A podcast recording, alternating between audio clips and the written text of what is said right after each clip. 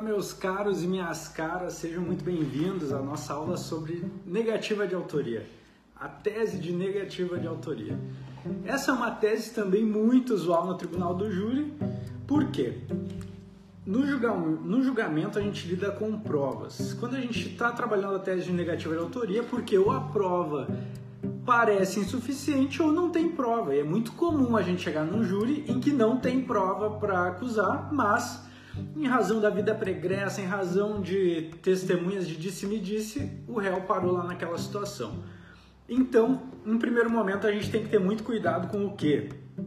Uh, no caso de negativa de autoria, quando você quer trabalhar teses subsidiárias que coloquem o réu na posição de autor do fato. Por quê?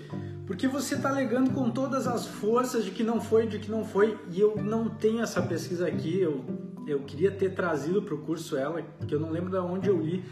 Muito interessante no sentido de que é muito difícil para os jurados condenarem, é muito difícil. Uh, houve, uma, houve uma entrevista com, com vários jurados em determinadas comarcas e eles falavam da dificuldade em condenar alguém que estava negando a autoria. Porque você está vendo a pessoa na sua frente dizer que não foi ela, que não tem nada, e condenar ela com uma prova escassa, com poucos elementos. Eh, essa pesquisa trabalha essa questão. Eu achei muito interessante.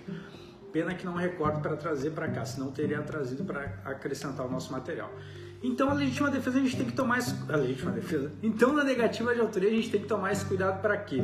Porque você está dizendo que não foi, não foi. E daí quando você muda para o sentido de que não, qualquer tese, não, se os senhores acreditarem que foi ele, entendam que ele desistiu antes, desistência voluntária, o arrependimento eficaz, ou legítima defesa, ou seja, qualquer tese que coloca ele muitas vezes pode tirar a sua coerência em razão da explanação que os senhores já fizeram antes.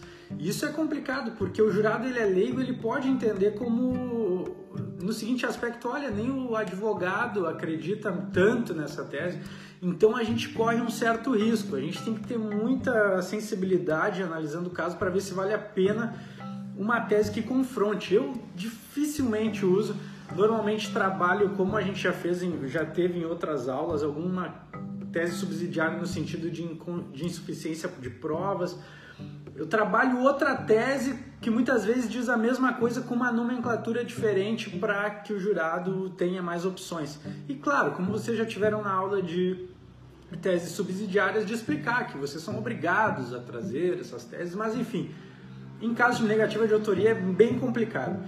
E como os casos são muito específicos, eu trouxe aqui três casos de negativa de autoria que eu trabalhei para mostrar para vocês como eu decidi trabalhar no caso. O primeiro deles aqui é de um caso que provavelmente eu já tenha comentado aqui no curso, em que o meu cliente estava sendo acusado de ajudar numa fuga de um presídio e dirigindo nessa fuga teria trocado tiros com, com policiais. Então a minha tese foi de que ele não teria trocado tiros, embora os policiais tivessem visto ele, embora o outro, tinha um correio, tivesse mencionado que o meu cliente estava na direção, eu aleguei que que ele estava sendo coagido, que ele estava sendo ameaçado pelo Correio, que era o verdadeiro autor, que era o verdadeiro uh, criminoso, que queria soltar aqueles outros detentos e que queria alvejar os policiais, que o meu cliente não fez isso, que ele estava sendo coagido, uh, ameaçado de morte, inclusive. Então, o que, que eu fiz? Eu concordei com a acusação, concordei, não, realmente ele estava no carro, quando eles viram a barreira policial, ele avançou pela barreira, e essa é a versão da polícia, é a versão dele, inclusive mas ele explica o porquê, ele justifica. Ele diz, não, eu tava, quando eu vi a barreira, eu falei pro, pro Correio, olha, para o outro acusado, meu cliente, eu não vou, não vou, tem polícia lá e tal. O cara botou a arma na cintura dele, ele acelerou. Então eu disse assim, olha, a acusação e, a minha, e o meu cliente trazem a mesma versão. A única diferença é que o meu cliente estava sendo ameaçado dentro do carro e eu não tenho como exigir que os policiais lá de fora entendessem isso. Então o que eles viram é realmente verdade, mas o que eles não sabiam é que meu cliente era tão vítima quanto eles desse que ameaçava, que o ameaçava dentro do carro. Então eu usei a técnica de concordar com a acusação, dizendo que toda a prova caminhava no mesmo sentido que minha, e que a única coisinha que mudava era esse, o único detalhe que mudava era esse elemento, onde o meu cliente na verdade estava sendo ameaçado. E ele foi absolvido, foi um júri muito legal porque a gente conseguiu, a gente tinha muito elemento para embasar essa tese. E como eu disse, eu mostrei para os jurados que eu concordava com a acusação. A única coisa que eu não concordava era com o que eles não sabiam e que eu estava lá para esclarecer. E o meu cliente tinha uma. E como eu sempre digo, gente, a vida antes, a vida depois do, do acusado, a intenção, o que, que ele estava fazendo naquele dia. Esse cliente ele estava numa festa de comemoração do, onde um candidato político que ele ajudava ganhou. Então, assim, ó, ele estava numa festa, numa cidadezinha pequena, onde ele, onde ele era bastante conhecido pelas pessoas. Não fazia nenhum sentido ele, ele ter ido lá ajudar nessa fuga uh, com esse estranho que veio de outra cidade. E a tese era justamente essa: que esse rapaz pediu carona, como ele, como ele era conhecido lá, como ele conhecia onde era o presídio, pediu carona para ele, enfim. Assim foi o modo que eu trabalhei, deu certo. Trouxe aqui também outro caso de negativa de autoria, em que eu disse que, uh, só para concluir o caso anterior, negativa de autoria porque o meu cliente não, não iniciou o ato, que eram quatro tentativas contra policiais, e não iniciou o ato de tentar matar os, os policiais. O, a, a votação se encerrou nesse, nesse quesito, no quesito referente à autoria. No caso, no, no segundo caso que eu vou trazer para vocês, era um cliente com uma vida horrível, cheio de antecedentes, tinha boletim de tentativa de homicídio contra a testemunha, era, era assim, ó, complicado. E a tese era também de negativa de autoria. O que, que eu usei? A principal prova desse caso era uma pessoa que estava junto com a vítima. Essa pessoa disse: Olha, o fulano, o réu ali, ele a vítima estava do meu lado, a gente estava conversando, ele debochou de uma questão física, que o réu, o réu tinha um problema na perna ali, e o réu tirou uma arma e descarregou nessa pessoa. Então, eu, o que, que eu fiz para desconstruir essa acusação? Eu trabalhei no sentido de que essa testemunha estava completamente embriagada, visto, eu não tinha um laudo pericial do estado dela, mas eu tinha da vítima.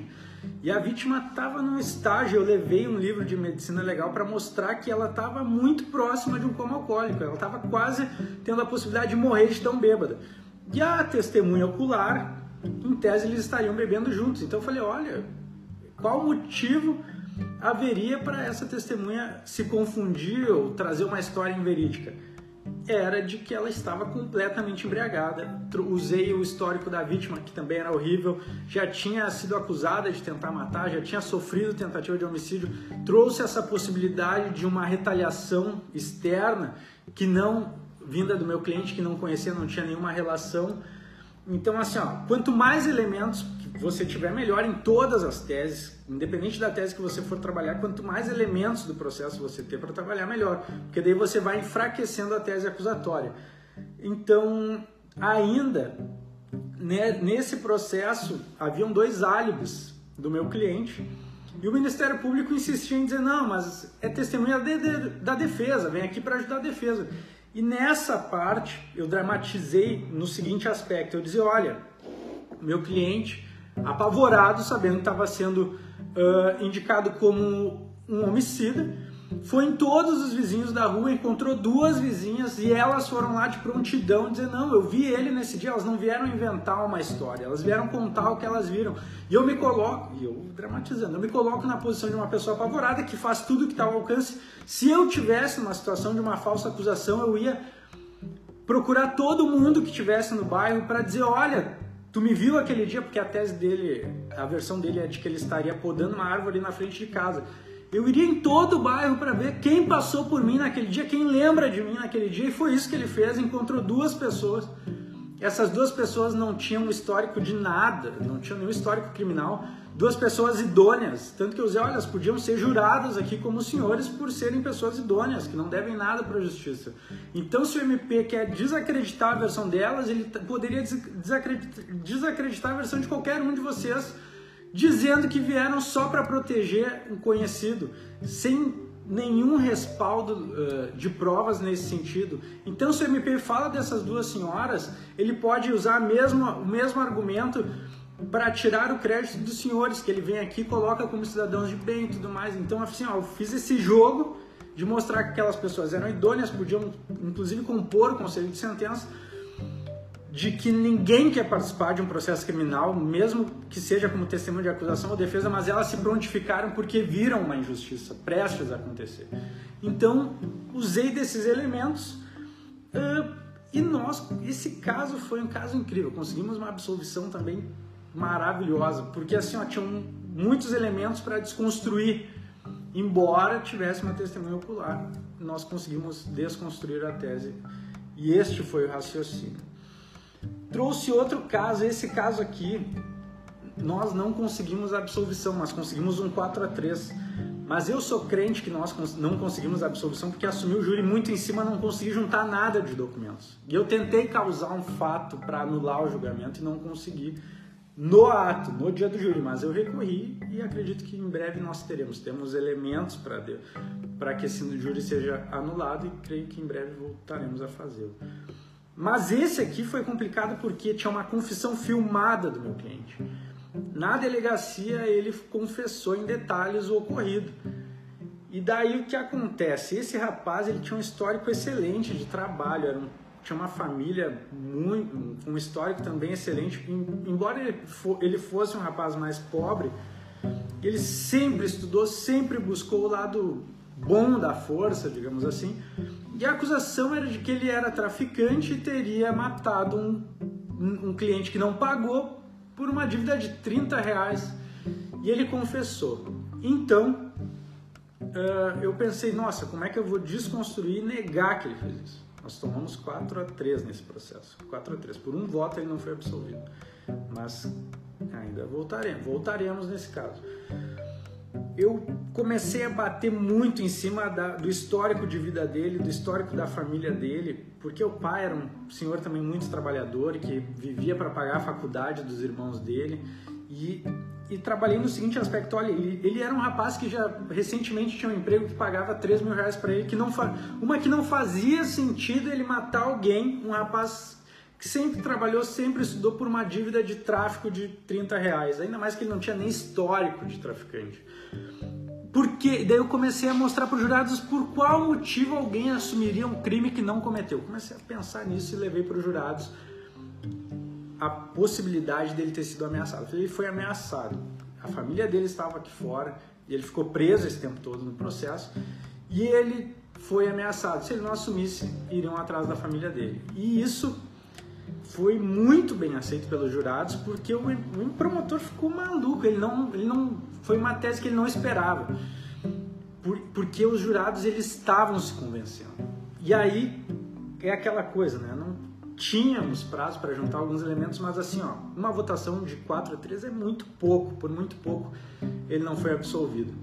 E quando a gente voltar, eu tenho convicção de que, olha, ele tem grande chance. Por quê? Porque os jurados viram que ele era um rapaz idôneo, viram que tinha uma ótima família, que não era uma família rica, mas era uma família honesta, uma família de caráter, e que não fazia sentido aquela acusação. Só que daí tinha essa questão de desconstruir a confissão. Então, nós trabalhamos naquela questão, olha, vítima, histórico da vítima péssimo, histórico dele muito bom, um rapaz de trabalho, que trabalhava, estudava, família ótima trabalhamos nesse sentido, olha, por qual motivo você confessaria um crime que não cometeu? Por qual motivo você, que mora numa, num bairro pobre, que conhece traficante, você não diz quem é o verdadeiro assassino? Porque você corre risco, a sua família corre risco, e mesmo preso dentro da cadeia, ele disse, e a gente trabalhou isso no interrogatório dele, de que ele ainda corria risco. E ele trazendo essa versão, corria, continuava correndo risco. E durante o processo ele fazia cartas pedindo para trabalhar, então assim, ó, ele era um rapaz com uma boa índole. Então creio, creio eu que ele ainda tem chances. Não foi um caso de absolvição, mas, mas foi um caso que foi muito próximo. Então eu gostaria de trazer pra, para os senhores para mostrar que, olha, embora houvesse uma confissão filmada na delegacia, com detalhes ali, a gente conseguiu desconstruir ela quase que totalmente. Por muito pouco ele não foi absolvido. Então, dentro da tese de negativa de autoria, esses são os elementos que eu gostaria de trabalhar com os senhores. Muito obrigado pela atenção e até a nossa próxima aula.